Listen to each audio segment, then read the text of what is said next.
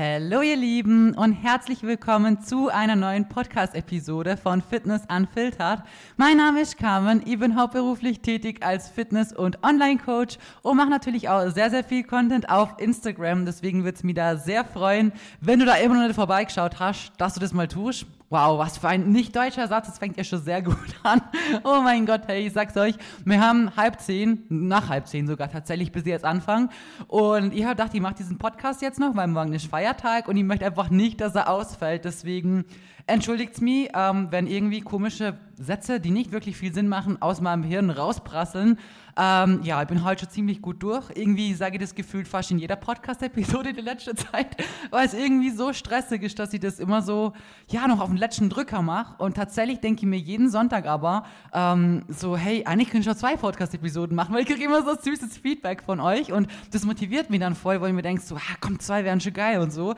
Und dann sitze ich am Samstagabend hier oder wie heute Sonntagabend und denke mir so, ach du Heilige, jetzt muss ich aber noch schnell irgendwie um halb zehn Uhr eine raushauen, weil du wieder keine. Also ja, das ist so die aktuelle Situation. Aber ja, ist ja egal. Ähm, Heute sprechen wir über ein sehr, sehr pikantes und wahrscheinlich auch sehr, ähm, ja, krasses Thema. Ja, sicher und auch für viele bestimmt auch irgendwie was sehr emotional behaftet ist. Und ein Thema, worüber, finde ich, eigentlich viel zu wenig gesprochen wird insgesamt und gerade in dieser Fitnessszene. Und zwar geht es, wie ihr es am Titel eher kennen könnt, um das Thema Essstörungen, Essstörungen im Zuge mit dem ganzen Fitness-Lifestyle, Bodybuilding, meine persönliche Erfahrung, ähm, was ihr da eben schon für Erfahrungen gemacht habt, wie es mir dabei gegangen ist, ein bisschen aus dem Coaching vielleicht auch, also keine Ahnung, ich habe die Folge nicht wirklich vorbereitet, deswegen würde ich sagen, ähm, wir schauen mal, wo es uns hinführt, aber mir war es einfach mal wichtig, über dieses Thema zum Quatschen, weil es im Endeffekt wirklich super viele Leute betrifft. Und es sprechen halt einfach nur viel zu wenig Leute drüber, viel zu wenig Leute, die Reichweite haben und diese eigentlich sinnvoll für die die Aufklärung oder auch das, ja, ich weiß nicht, einfach drüber quatschen nutzen könnten und eigentlich auch sollten so, weil, wie gesagt, es ist nicht so, dass irgendwie nur ähm, Leute außerhalb von Social Media damit Probleme haben und Struggles haben, sondern eigentlich auch ganz viele Bekannte in Anführungsstrichen. Und ähm, ja, ich weiß gar nicht, wo ich jetzt genau anfangen soll. Ähm, ich würde mal sagen, vielleicht starten wir mal bei früher. Also ich bin jetzt kein Psychologe oder so, aber natürlich ähm, sind ganz viele Essstörungen, die mir später entwickeln, oft einfach Dinge, die mir in der Kindheit die man vielleicht irgendwie falsch gemacht hat oder wo Dinge passiert sind, die uns später natürlich das ganze Leben lang formen, klar, aber die uns später vielleicht in eine gewisse Richtung leiten oder lenken können und dementsprechend gewisse Menschen auch einfach eher prädestiniert sind dafür, Essstörungen zu entwickeln. Das ist natürlich auch zum Beispiel tatsächlich etwas, was auch mit in den Genen so ein bisschen sein kann und ähm, dementsprechend kann ich von mir aus nur sagen, meine Mutter ist, die war früher magersüchtig und ist bis heute mit ihrem Essverhalten einfach sehr, sehr, sehr krankhaft und ich möchte jetzt auch nicht zu krass auf das eingehen, weil im Endeffekt ähm, wisst ihr, ich habe keinen Kontakt und ich möchte niemanden irgendwie schlecht darstellen lassen oder sonst etwas. Das ist einfach nur wichtig zu erwähnen im Zuge ähm, ja, dieser Podcast-Episode. Und wie gesagt, viele Dinge passieren und starten einfach im Kindesalter. Und ich habe in meinem Leben tatsächlich auch schon sehr, sehr viele Extreme durchgemacht. Das wisst ihr ja sowieso. Und ich war echt schon oft an einem Punkt, wo ich mir gedacht habe, so, alter Scheiße, wirklich, wo ich gedacht habe, so, das ist sowas von nimmer normal und du bist irgendwie gefangen in diesem Teufelskreislauf. Egal, ob das irgendwann wirklich mal so extreme Fressanfälle war, wirklich alle, ja, alle paar Tage ist gut gesagt, gefühlt fast jeden Tag an einem gewissen Zeitpunkt mal, mit mehreren Tausenden von Kalorien und dann die ganzen Dinge wieder einzusparen, ganz, ganz viel exzessives Cardio zu machen. Das geht dann in die Richtung von Binge-Eating, endet dann irgendwo im dem, dass du halt eben das Ganze mit so einem Sportzwang versuchst auszugleichen. Ich habe meine Fitness-Journey eigentlich damit gestartet, dass ich gesagt habe, ich ist von heute auf morgen eigentlich so gut wie gar nichts mehr, weil ich ähm, einfach abnehmen wollte und das so schnell wie möglich. So dementsprechend sehen wir da schon wieder mal die Komponente raus, dass ich einfach ein sehr ungeduldiger Mensch bin und ähm, ja, ich mir schon immer den Arsch aufgerissen habe, so, aber auch oft viel zu schnell und viel zu radikal und ohne Hirn, blöd gesagt. Und ähm, was zum Beispiel für mich ein Thema war, wo ich echt sehr, sehr lange überlegt habe, so woher das in mir kommt, ist dieses Thema mit ähm, sich zum Beispiel überessen oder Dinge fertig zum Essen. Viele haben so das Gefühl, sie können irgendwie den Teller nicht zurücklassen so und sagen, hey, ich bin jetzt satt, ich isst das andere mal ein bisschen später oder so. Und über das habe ich mir wirklich sehr, sehr lang versucht zum Reflektieren und tatsächlich auf der einen Seite denke ich schon, dass das auch ein bisschen was mit dem Lifestyle zu tun hat, ich nachher drauf zu sprechen, aber dann sind mir Dinge eingefallen, einfach aus meiner Kindheit, die, was dann, ja, das Essverhalten angegangen ist, wirklich sehr, sehr gestört war und eins der schlimmsten Szenarien, die mir so wirklich, die nie wieder vergessen werde, ist, dass ich einmal dran gesessen bin und ich weiß, dass ich dieses Fleisch nicht kauen konnte. Das war irgend so ein Rindfleisch und es war, ich, ich konnte es nicht kauen. Ich war da noch ganz klein, also sie war, weiß nicht, vier, fünf Jahre jedenfalls. Sie war noch nicht in der Schule, das weiß sie. Und ich bin da gesessen am Mittag um 12 Uhr und ich schwör's euch, ich bin nicht aufgestanden, ich durfte nicht aufstehen, bis ich es fertig gekaut hatte. Und ich saß ohne Witz abends um 19 Uhr immer noch an diesem Scheißtisch, als mein Papa von der Arbeit heimkommen ist. Und ich konnte es nicht kauen. Ich konnte nicht, aber ich durfte nicht aufstehen. Ich musste diesen Scheißteller fertig essen. Und ich hatte auch keinen Hunger mehr, gar nichts. Und du wirst halt gezwungen, dein Zeug zum Essen. Ich durfte in meiner Kindheit zum Beispiel nie selber schöpfen. Dadurch, dass meine Mom eben eine Essstörung eigentlich ja hat, denke ich so in diesem Szenario, tut es einer Person gut zum Sehen, dass jemand anders mehr ist, dass jemand anders den Teller voll hat und die andere Person hat weniger. Das gibt dieser Person ein gutes Gefühl von, hey, alle anderen drumherum essen voll viel, du isch aber nicht mal ein Achtel davon. Das, das gibt da ein gutes Gefühl. Dementsprechend durft keiner von uns irgendwie selber schöpfen. Du hast das gekriegt, was auf den Tisch kommen ist, was auf deinem Teller war und das musste fertig gegessen werden. Da bleibt nichts übrig und fertig. Egal, ob du Hunger hast oder nicht, das wird gegessen. Ich musste auch in der Schule, also mir hat irgendwann mal echt eine sehr, sehr verkürzte Pause. Und also so eine Mittagspause, früher war die so eineinhalb Stunden und dann konnte ich auch mit dem Bus heimfahren und so. Und irgendwann hat man das halt kürzt und es war nicht mal mehr eine Stunde. Und ich musste einfach zum Bus rennen, heimfahren, mir den Teller wirklich reinzwängen, meinen Schulranzen neu packen, also oft Sportklamotten halt einpacken, weil nachmittags oft Sport war und bin wieder zum Bus gerannt. Ihr könnt euch vorstellen, in diesen paar Minuten, wie unfassbar schlecht es einem tut und dann stehst du dran mit den krassesten Ranzen und musst aber irgendwie, keine Ahnung, rennen im Sport und so und das einfach nur, weil du gezwungen wirst, heimzukommen und da das zum Essen, was auf den Tisch kommt, so.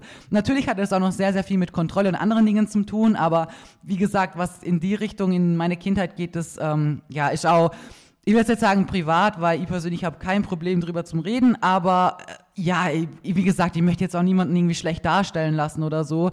Ähm, ja, deswegen an dieser Stelle habe ich einfach auch Respekt vor meiner Mutter, sagen wir es mal so, auch wenn es nicht wirklich tatsächlich angebracht wäre oder verdient wäre. Es ist einfach viel zu viel passiert. Aber ähm, ja, wie gesagt, ich finde, das ist einfach der Anstand. Aber wie gesagt, das ist zum Beispiel alles sind so Dinge, die mich persönlich in meinem Essverhalten wirklich extrem getriggert haben. Oder wenn ich, ich kann mich daran erinnern, als ich ganz, ganz klein war, oder wenn ich traurig war und ähm, alle irgendwie rausgegangen sind im Sommer und draußen waren und so und die hat als Kind ja wirklich, mir wurde immer so das Gefühl vermittelt, dass ich so ein, weißt du, ein Kind zweiter Klasse bin, so dass ich einfach schlechter bin wie die anderen. Ich war, bin die Älteste und an mir wurde irgendwie alles immer ausgelassen. Alles, den ganzen Dreck hab immer ich abgekriegt.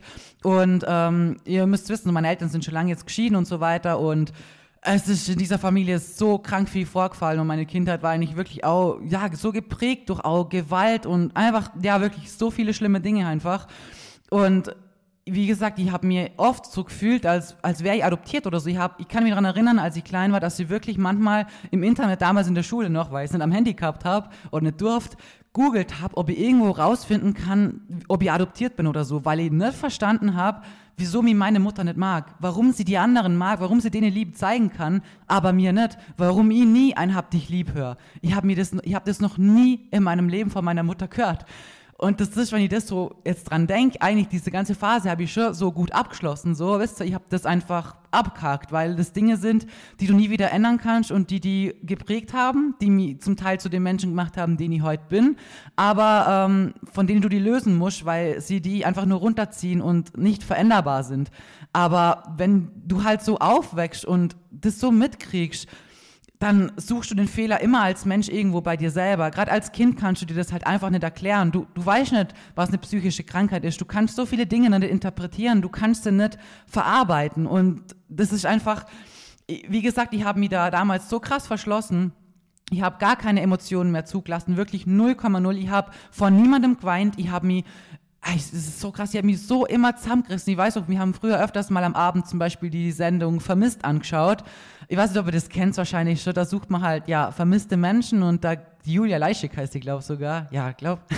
die sucht dann die Leute immer und wenn die sich wiedersehen, das ist ja wirklich immer wirklich echt herzzerreißend. Das ist echt sehr, sehr emotional. Und ich weiß noch, wie ich dran gesessen bin als kleines Kind und mich so zusammengerissen habe, wie ich meine Nägel in meinen Unterarm gepresst habe und da reindrückt habe, nur damit ich ja nicht anfangen kann zum Weinen, weil ich das so als brutale Schwäche gesehen habe, weil ich mir gedacht habe, du darfst nicht zeigen, was die traurig macht, was die berührt, was die verletzt, weil es gegen dich verwendet werden kann.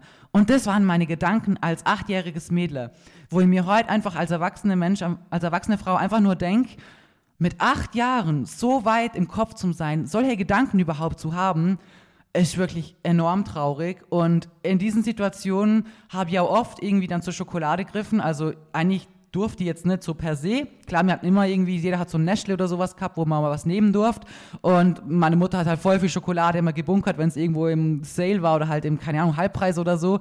Dann hat sie immer voll viel gekauft und das war in so einem großen Kasten halt drin. Und ich weiß noch als Kind, wenn es mir wirklich ab und zu sehr, sehr schlecht gegangen ist und alle draußen waren im Garten am Spielen und so und ich mich halt in meinem Zimmer verkrochen habe, weil, ich weiß nicht, ich mich einfach so nicht zugehörig gefühlt habe und man dachte, wenn ich jetzt rausgehe, keine Ahnung, es will eh niemand mit mir spielen, so, ich bin, ich sitze da eh allein draußen, so, dann bleibst du halt eh lieber gleich in deinem Zimmer und schottest die halt ab, weil äh, du wirst eh nur anpumpt und angriffen und niedergemacht und so und das war so eine Zeit, da haben mich aber wirklich distanziert, so einfach zu meinem eigenen Schutz und habe da wirklich oft irgendwie zur Schokolade gegriffen, habe mir die stibitzt, ohne dass das jemand gesehen hat und habe wirklich 300 Gramm Milka-Tafel Schokolade gegessen. Einfach so auf einmal. Und das sind alles so Dinge, wo ich halt heute erst so reflektiere und merke, dass das in meiner Kindheit einfach schon kommen ist, dass es eigentlich noch gar nichts mit dem Sport zu tun gehabt hat, sondern meine Vergangenheit mich damals schon zu diesem Menschen gemacht hat, der jetzt für so Dinge eher noch mehr prädestiniert ist, dann in sowas auszumraschen. Früher war in dem Fall schon Stress oder Situationen, die mich emotional getriggert haben, ein Auslöser dafür, dass ich zum Essen griffen habe, dass mir das irgendwie runtergeholt hat, in Anführungsstrichen, ich mich damit irgendwie befriedigt habe oder was soll ich sagen, mir irgendwie, ah, ist schwer zum sagen, einfach versucht habe, mir ein bisschen abzulenken oder mir irgendwie einfach den Kopf auszuschalten. Keine Ahnung, das ist echt komisch, das zum, zum Beschreiben, aber das habe ich halt damals als kleines Kind schon so gemacht gehabt. Und viele andere Dinge noch, dass du halt, keine Ahnung, bei guten Schulnoten mal da Schoki kriegt hast und hier, ich meine, das sind so Sachen, das passiert wahrscheinlich bei den allermeisten und ist eigentlich auch so was, was einfach nicht so klug ist, weil wenn man Kinder halt immer mit was Süßem belohnt oder einfach mit, ja, egal was das ist schlussendlich, was zum Essen ist, dann lernen wir das nur immer mehr und mehr, dass wir uns selbst belohnen und Essen dafür brauchen. So ist es in unserer Gesellschaft, hat Essen einfach ein sehr komischen Stellenwert irgendwie. Also natürlich ist Essen was Geiles und ich liebe Essen auch. Mein Gott, die können den ganzen Tag essen.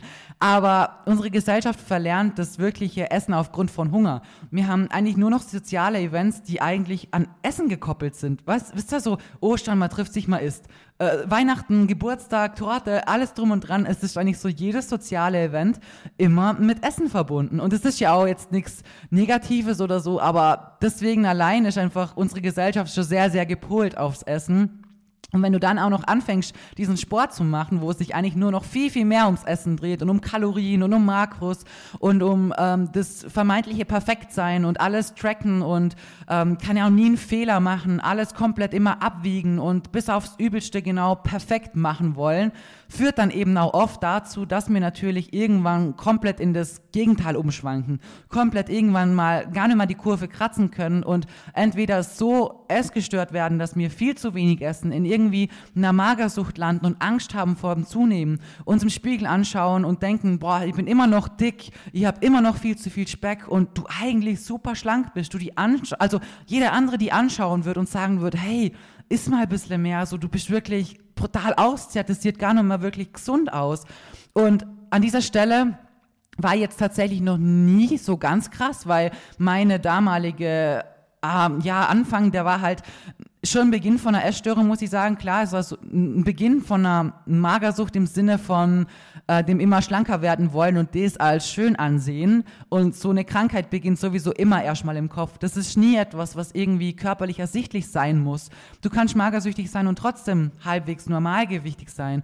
So, und das, das ist was, was in deinem Kopf stattfindet. Und natürlich, je länger du das machst, desto eher wird das Ganze irgendwann mal offensichtlich, aber Natürlich ist anfangs erstmal diese innere Stimme, die dir sagt, du sollst mehr essen, du musst die täglich mehrfach wiegen, steh nach jedem Essen drauf und schau, was passiert, schau, dass die Zahl weniger wird. Das ist so ein innerlicher Druck und eine innerliche Stimme und dies ist einfach der Anfang von der Essstörung und bei keinem, der nicht drüber spricht, einfach ersichtlich. Und das war eben, wie gesagt, bei mir so der Anfang von allem. Und eigentlich hat mir dann, ja, das Fitnessstudio aus dem so rausgerettet, weil ich das erste Mal was anderes als Schönheitsideal gesehen habe. So, ich wollte einfach stark werden, ich wollte Muskeln aufbauen so. Und dieser, dieser Sport hat mir einfach so enorm viel gegeben. Aber natürlich, wenn du ein sehr ambitionierter Mensch bist, dann kommst du auch irgendwann da in die Richtung, dass du denkst, so, boah, du musst mehr, du musst mehr, du musst hier, du musst da, du da, musst jeden Tag trainieren, du darfst keine Restdays mehr machen, du musst jede Gurke abwiegen, keine Ahnung, also wirklich so in diese Richtung, wo du alles viel zu krass machst und es dir irgendwann extrem stresst zum Beispiel. Und dieser ganze Druck und Stress für mich persönlich dann immer wieder dazu geführt hat, dass ich extreme Fressattacken gehabt habe, dass ich extreme Fressanfälle mit mehreren tausenden Kalorien gehabt habe, dran gesessen bin, mir der Bauch gespannt hat. Ich dachte, ich muss mir eigentlich fast mal übergeben, aber gleichzeitig habe ich geweint, weil ich mich so schlecht gefühlt habe und mich einfach, ich weiß nicht, ich weiß nicht, wie ich sagen soll. Ich bin auf dem Bett gesessen und habe mich gefühlt wie das, der letzte Dreck irgendwie. Ich habe gedacht, so, wie kann man so undiszipliniert sein? Und in diesen Momenten macht man sich auch noch selber so fertig, statt dass man einfach die Dinge abhakt, habe ich mich dann eigentlich noch viel mehr auf den Boden treten und mir gedacht, das gibt's doch nicht, kaum andere schaffen das und warum hast du wieder so viel gegessen, du hättest einfach weglegen können, wie kann man überhaupt so wenig willensstark sein und du bist doch sonst so motiviert, ich war, ich war so richtig enttäuscht von mir und äh, ich habe mir wirklich so in diesem Moment echt kast und das ist mir so oft passiert und je mehr ich diesen Druck gehabt habe, jetzt morgen, am nächsten Tag alles wieder perfekt machen zu müssen, desto öfter bin ich gescheitert und gescheitert und gescheitert. Und es ist immer mehr und immer häufiger und immer krasser passiert und irgendwann musst du einfach mal diesen, diesen Ausstieg finden. Und das ist so der Moment, wo es viele einfach nicht tun, wo viele einfach in diesem Teufelskreislauf gefangen bleiben. Und gerade in dieser Fitnessszene ist es oft ein Kreislauf aus verschiedenen Essstörungen beziehungsweise essgestörten Verhaltensmustern. Und im Endeffekt kann man nur von einer Essstörung sprechen, wenn sie natürlich auch ähm, von einem Psychologen diagnostiziert ist. Aber ein essgestörtes Verhalten, was wirklich dauerhaft eigentlich ist, unterscheidet eigentlich nicht wirklich was davon. So, wenn, bin ich mir sicher, wenn man dann zum Psychologen gehen wird, dann hätte ich das halt einfach nur schwarz auf weiß. Aber was halt bei vielen ist, ist eben dieses Überfressen und diese Fressanfälle und dieses, ich muss das wieder perfekt machen, am nächsten Tag wieder ausbügeln und es passiert nur noch wieder schlimmer. Man macht sich wieder fertig. Man fühlt sich wie das letzte, ja, das letzte einfach, ja. Und denkt sich am nächsten Tag, jetzt pack ich es wieder und man enttäuscht sich halt immer mehr und mehr und mehr.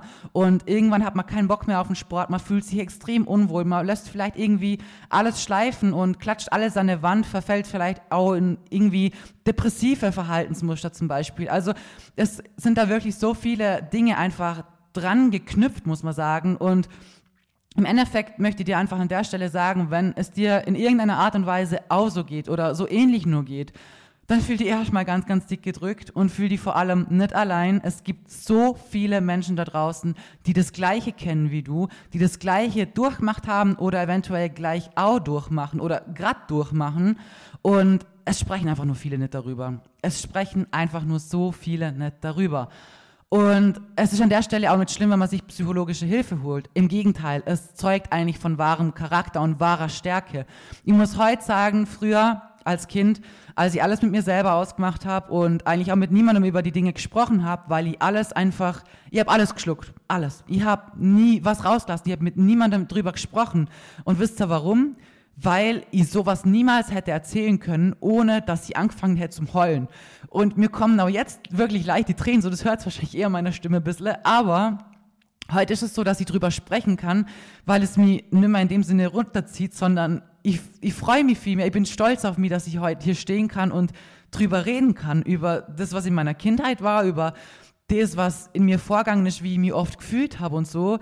ich bin da stolz drauf, weil ich weiß, wie viele Jahre es mich gekostet hat, an diesen Punkt zu kommen, Dinge so zu verarbeiten und so aufzuarbeiten und so ein anderes Mindset beziehungsweise so eine andere Sichtweise auf das Ganze zu kriegen und das macht mich halt einfach so unfassbar stolz. Und ich habe zwar nie eine psychologische Hilfe gehabt, aber tatsächlich würde ich aus heutiger Sicht das Ganze anders machen. Ich würde es heute einfach direkt anfangen abzugeben, weil im Endeffekt ist es nichts anderes, wie wenn du Zahnschmerzen hast. So, wenn deine Zähne wehtun, dann gehst du auch zum Zahnarzt und der schaut dann halt auch, was halt im Argen ist und wo er dir helfen kann. Und dasselbe ist halt mit deiner Psyche auch. Es ist überhaupt nicht schlimm, wenn man psychologische Unterstützung hat. Im Gegenteil. Gerade in unserer heutigen Gesellschaft finde ich, ist es eigentlich so ein Thema, ähm, was auch viel öfter mal angesprochen werden sollte, weil es ganz viele Sachen gibt, die einen natürlich sehr belasten und es einfach hilft, mit jemand anders drüber zu reden. Es muss nicht mal sein, dass diese Person vielleicht jetzt die brutalste Fachkompetenz hat oder so, sondern oft tut es einfach gut, über Dinge zu reden, weil man sie dann verarbeitet. Und man muss da für sich selber so einen Weg finden, was einem gut tut. Zum Beispiel bin ich so ein Mensch, ähm, ich kann drüber reden, ja, aber ähm, ich wäre jetzt nicht der Typ Mensch, der jeden Tag darüber reden wollen würde, weil im Endeffekt erinnert es mich halt trotzdem immer an das, was war. Wisst ihr? Und das, was war, wird nie was sein, was mir komplett wurscht ist. Das wird immer was sein, was mich emotional berühren wird, wisst ihr? Aber es ist ein anderes emotional berühren, wie das, was es früher war, als ich es geschluckt habe. Als ich einfach, ja, diese Nägel in meinen Unterarm gestochen habe und mir gedacht habe, Alter, kam, reiß die zusammen. Du kannst nicht weinen, du weinst nicht. Ich habe jahrelang nie vor irgendjemandem geweint, nie. Wenn dann, auch wenn ich Schläge gekriegt habe, wenn ich die krassesten Schläge gekriegt habe, nie habe ich vor meiner Mutter oder meinem Vater geweint. Wenn, dann bin ich aufs Klo gegangen, habe da zugeschlossen, bin aufs Klo gegangen und habe da geheult. Ganz leise. Manchmal habe ich schon fast keine Luft mehr gekriegt vor dem, dass sie, dass sie, ich war innerlich so kaputt, wirklich. Ich habe ich hab da geweint und versucht halt, das, was alles so rauskommt, ist so im Stillen zu machen, dass ich so oft nach Luft gekriegt habe und das Gefühl gehabt ich kriege keine Luft mehr. Und es schnürt dir gefühlt alles ab, aber ich wollte nicht, dass irgendwer sieht, dass das, was die Person jetzt gerade gemacht hat, mir in irgendeiner Art und Weise verletzen hätte können. Weil in diesem getriggerten Umfeld, wo ich aufgewachsen bin, hätte man alles so gegen die verwendet. Wenn man gewusst hat, hey, okay, gut, deine Pickel stören die, dann hat man die Pickelfrieder genannt. Man hat es dir Vollgas reindrückt, dass du jetzt in deiner Pubertät Pickel hast, dass du scheiße ausschaust. So, scheiße im Anführungsstrichen, wisst ihr? Ihr, ihr hat so viele Sachen, die man wirklich versucht hat, mir so runterzumachen einfach. Und das sind alles so Dinge, natürlich belasten die einen, beziehungsweise nimmst du mit, die nimmst du mit in dein komplettes Leben. Und viele Dinge sind bei mir eben damals schon, ja, ins so Essverhalten einfach gerutscht und Natürlich hat dieser Sport es in dem Sinne, so wie ich es manchmal gemacht habe und dachte habe, ich muss es durchklotzen, das Ganze natürlich eher gefördert, dass es schlimmer wird, sagen wir so. Daran ist aber nicht dieser Sport schuld, sondern einfach die Einstellung von dem Menschen dahinter, beziehungsweise mir selber. Das klingt jetzt zwar voll hart und in dem Fall können wir auch nicht wirklich was dafür so. Ich möchte jetzt nicht sagen, dass mir selber schuld sind, aber dass wir, wenn wir merken, dass wir in sowas stecken, dass wir einfach Augen aufmachen müssen und sagen müssen, ja, hey, okay, ich muss was dagegen tun, ich muss irgendwas verändern. Ich suche mir einfach Hilfe zum Beispiel.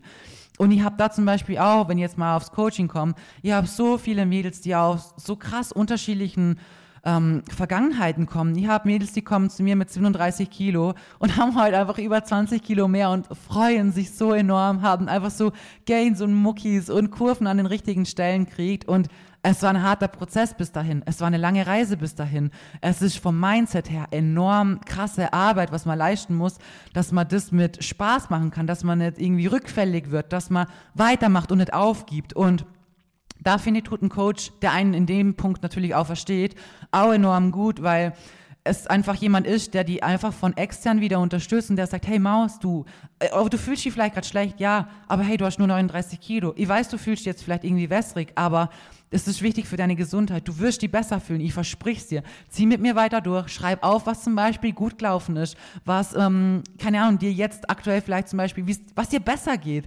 Also, ihr habt da so viele dann irgendwo Listen auch geschrieben und die schreiben dann zum Beispiel auf, hey, gut, ihr habt zum Beispiel mehr Kraft, ich schlafe wieder besser, ich freue mich wieder aufs Training, ich kann endlich wieder mal durchfetzen. Äh, das sind so viele Sachen, die haben immer so krass Heißung, ich habe nachts keinen Hunger mehr. Dinge, die einfach besser werden, wo ich wieder sage, hey, gut, fokussiere dich auf das, wir machen weiter. Und das einfach Woche für Woche. Und das hilft einem natürlich meiner Meinung nach auch, dass man besser rauskommen kann, beziehungsweise sich nicht so allein fühlt bei der Reise. Und auch dieses, ich lasse jetzt alles sein und ich haus wieder hin, ich mache jetzt wieder das, wie ich es vorher gemacht habe, das passiert halt nicht so oft, weil du jemand hast, der blöd gesagt einfach so für die da ist, der die unterstützt und der die einfach in die richtige Richtung lenkt und wieder rüberschubst, wenn vielleicht wieder nah am Abgrund stehst oder so. Und ähm, ja, vielleicht noch ein aktuelles Beispiel aus ähm, aus meinem Leben jetzt so, aus meiner Wettkampfvorbereitung. Ich meine, es war meine allererste Wettkampfvorbereitung, das muss man natürlich dazu sagen. Ich habe mich davor mit diesem ganzen Thema Wettkampfsport eigentlich nie wirklich so krass auseinandergesetzt. Es hat mich auch, ehrlich gesagt, nie so brutal interessiert oder gereizt oder ja, ich weiß nicht, es hat mir einfach, ich hatte nie wirklich so diese Berührung mit dem Thema so intensiv, weshalb ich auch dieses Interesse dafür gar nicht wirklich wecken habe können. Aber durch diese spontane Vorbereitung hat sich ja eigentlich mein komplettes Interesse und alles drum und dran voll verändert und heute habe ich so voll klare Visionen und Ziele, was ich halt schaffen und machen möchte und bin so voll in dem ganzen Thema halt drin. Und natürlich habe ich da auf eine Form hin trainiert, wo ich auch nicht gewusst habe, was ist überhaupt von mir gefordert? Wie soll ihr am Schluss aussehen? Und ähm, wie schaffe ich es in dieser Kürze der Zeit? Und was bleibt überhaupt übrig so? Es waren einfach viel zu viele Fragen und im Endeffekt, wie gesagt, habe ich eh schon so oft gesagt, würde diese Vorbereitung nie wieder in dieser Kürze der Zeit machen. Ich will die Erfahrung aber auch nicht missen, weil ich im Endeffekt auch sehr viel mitgenommen habe. Aber aufgrund dessen, dass alles so neu war und ich keinen Plan gehabt habe, hatte ich natürlich innerlich schon auch extremer Druck und Stress, dieses Ziel in der Kürze der Zeit zu erreichen, sodass ich eigentlich auch voll voll den objektiven Blick verloren habe. Ich habe mir im Spiegel angesehen und ich war in dieser Vorbereitung nie wirklich zufrieden. Und wenn, dann kann ich mich noch erinnern, dass sie mit mehr Kilos mehr zufrieden war als gegen Ende. Weil je weniger Körperfett ich gehabt habe und je krasser die Form geworden ist, desto weniger habe ich Kraft, was eigentlich gerade abgeht und wie krass das ist. Ich habe irgendwann nur noch gesehen und hier und da passt es und hier passt es nicht und oh, mein, mein Po ist jetzt irgendwie flacher und dann sieht mein Bauch gar nicht mehr so gut aus und ey, ich hat Adern auf dem Bauch und ich habe mir gedacht, er ist nicht flach genug, dass ich die und die Hose anziehen kann. Muss ich mehr dazu sagen? Also das hat mich wirklich kurzzeitig schon eigentlich voll, weiß nicht, so einfach die Optik verschoben, muss ich sagen. Wo ich heute die Bilder anschaue und mir einfach nur denkst, so, ach du Heilige, ähm, ich will nie wieder in meinem Leben so dünn sein und ich bin froh, dass ich auf eine andere Klasse hin trainiere. Auch wenn man natürlich am Schluss immer ripped ist, klar so, aber ähm, gehört halt zu einem Wettkampf mit dazu, muss ich heute sagen, dass ich einfach allein durch das auch nochmal gemerkt habe, wie schnell du einfach in so ein Ding rutschen kannst, wo du gar nicht mal checkst, wie du eigentlich ausschaust und ähm, wie krass das einfach gerade ist und eigentlich ja gar nicht realisierst, was du eigentlich da gerade im Spiegelbild vor dir hast und trotzdem noch das Negative siehst und das nach so vielen Jahren Training, nach so vielen Jahren Erfahrung und Dingen, wo ich rauskommen bin, dann eigentlich so schnell wieder einen Rückschritt zu machen, ist schon auch krass, aber auch definitiv keine Seltenheit. Aber auch danach dieses, dieses wieder merken, hey, Zug genommen, 20 Kilo draufgallert, stark geworden, richtige Gains gemacht, so. Dann wieder eben das andere Gegenteil sich zu beweisen und zu merken, wie gut einem das andere halt auch tut und wissen, wofür man was macht, ist halt der nächste Punkt, der einen dann wieder voranbringt, der einen wieder ganz, ganz viel lehrt und man ganz viel davon halt auch mitnehmen kann. Dementsprechend, ähm, ja, wie gesagt, beim ersten Mal, meine zweite Prep wird bestimmt nicht so werden. Heute ist halt einfach was ganz anderes, weil ich dann weiß, okay, hey, ich muss so und so ausschauen und ich brauche ungefähr so und so lang und ja, man kann eh nie eine Prep mit einer anderen Prep vergleichen. Aber im Endeffekt hast du wenigstens mal ein bisschen Anhaltspunkte und du weißt so, okay, so und so ungefähr da, da geht's halt hin. Und nicht so wie, ach ja, ich mach das jetzt spontan und schau mal, wo ich dann rauskomme, so. Das ist, war, war jetzt nicht so klug, aber ja, ist halt so gelaufen. Naja, ähm, ich weiß gar nicht, wie jetzt diesen Podcast so beenden soll. Also die, die Quintessenz von dem ganzen Thema ist, dass ich möchte, dass ihr wisst, dass es sehr, sehr vielen Leuten da draußen so geht und dass es überhaupt nichts Schlimmes ist, wenn es dir auch so geht. Es ist überhaupt nicht schlimm. Das Einzige, was schlimm wäre, ist, wenn du es ignorierst und wenn du sagst, ich mache jetzt einfach so weiter. Auch wenn du vielleicht Angst hast vor einer Therapie oder vor einem Coaching oder vor sonst irgendwie was dann musst du dir dieser Angst stellen. Du wirst nur weiterkommen, wenn du aus deiner Komfortzone kommst. So je, wie jemand, der sich erstmal überwinden muss, ins Gym zum Gehen und durch zum Klotzen und sich das alles erst noch so als Routine und Disziplin einfach aneignen muss. Genauso ist das jetzt einfach ein Schritt in die Richtung, wo du gehen musst. Raus aus deiner Komfortzone und rein in das, was die Lösung für die halt einfach ist. Natürlich wird es nicht einfach, das möchte ich nicht sagen, aber es wird sich definitiv lohnen. Auf der anderen Seite muss ich auch sagen, dass solche Geschichten, solche Dinge, also wirklich so prägnante Sachen, die natürlich auch für immer begleiten werden. Sie werden nie aus deinem Leben verschwinden und von heute auf morgen komplett weg sein oder so. Die Stimme wird einfach nur leiser und irgendwann lernst du mehr auf die gute Stimme zum Hören. Die Stimme, die dir sagt, du packst es, hey, komm, jetzt machen wir Gains, bau auf, so, du wirst nicht dick, blablabla. Alles Dinge, die einen da hat jeder so andere Dinge, die ihm vielleicht Angst machen oder die vielleicht eben aus dem essgestörten Verhalten kommen. Aber die gute Stimme wird immer lauter und die böse Stimme, die, die einem eben gewisse Dinge einredet, so, hey, du musst jetzt alles wieder ausgleichen und mach mal mehr Cardio, beweg die mehr, 40.000 Schritte und hier und da und da mehr Training und ähm, dir darf nichts mehr passieren, keine Fressanfälle mehr, schmeiß das ganze Zeug weg und dann explodierst wieder innerlich so. Diese Stimme wird einfach nur weniger, die wird leiser und irgendwann übertönt sie einfach die gute Stimme. Aber im Endeffekt ist es nicht so, dass diese Stimme für immer aus deinem Kopf weg ist. Wie gesagt, sie wird einfach nur leiser werden.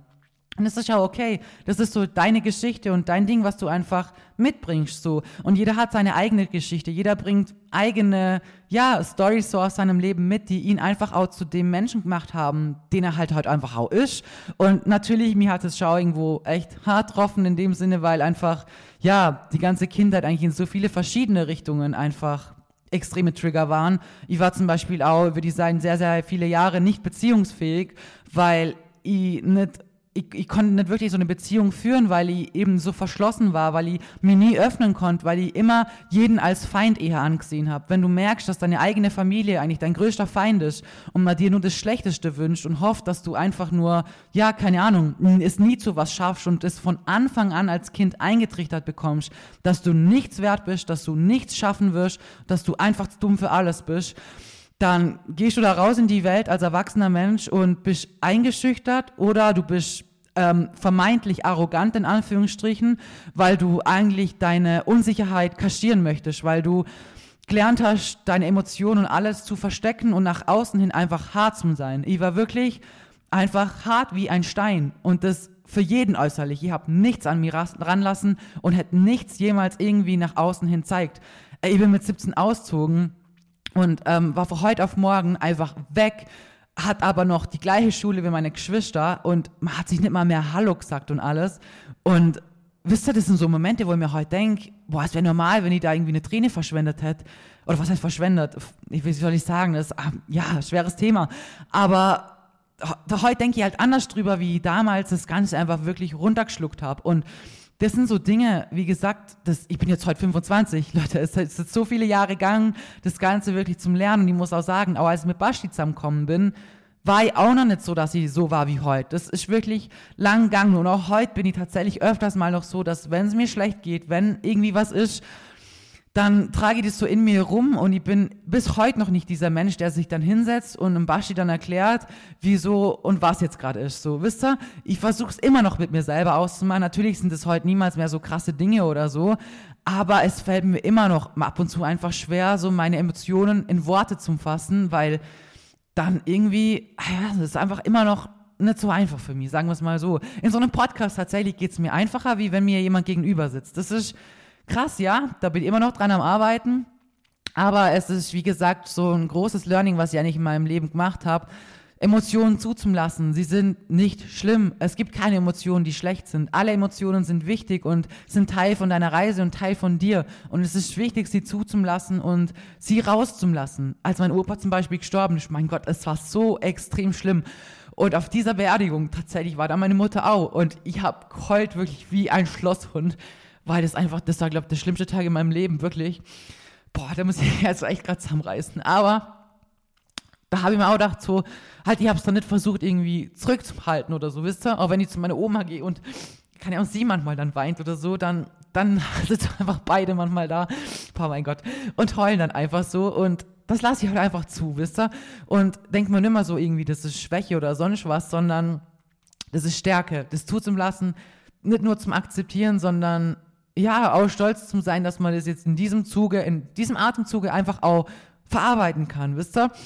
Ja, das war jetzt eine sehr äh, kunterbunte, sehr, ähm, wie soll ich sagen, ja, sehr eine intensive Folge oder auch sehr, sehr tief von meinem Inneren, muss ich sagen ja, äh, ich muss jetzt echt, glaube aufhören an dieser Stelle. Wir haben jetzt nach 22 Uhr und ich muss noch was essen und nachher echt dringend schlafen. Aber ich hoffe, ihr konntet trotzdem irgendwie was aus dieser ehrlichen Podcast-Episode mitnehmen. Auch wenn es nur ist, dass ihr euch nicht allein fühlen sollt und müsst und wisst, dass es ganz, ganz vielen da draußen so geht und dass es von großer Stärke zeugt, wenn du es einfach schaffst, Hilfe zuzulassen, egal in welcher Form. Es ist immer der Schritt in die allerrichtigste Richtung.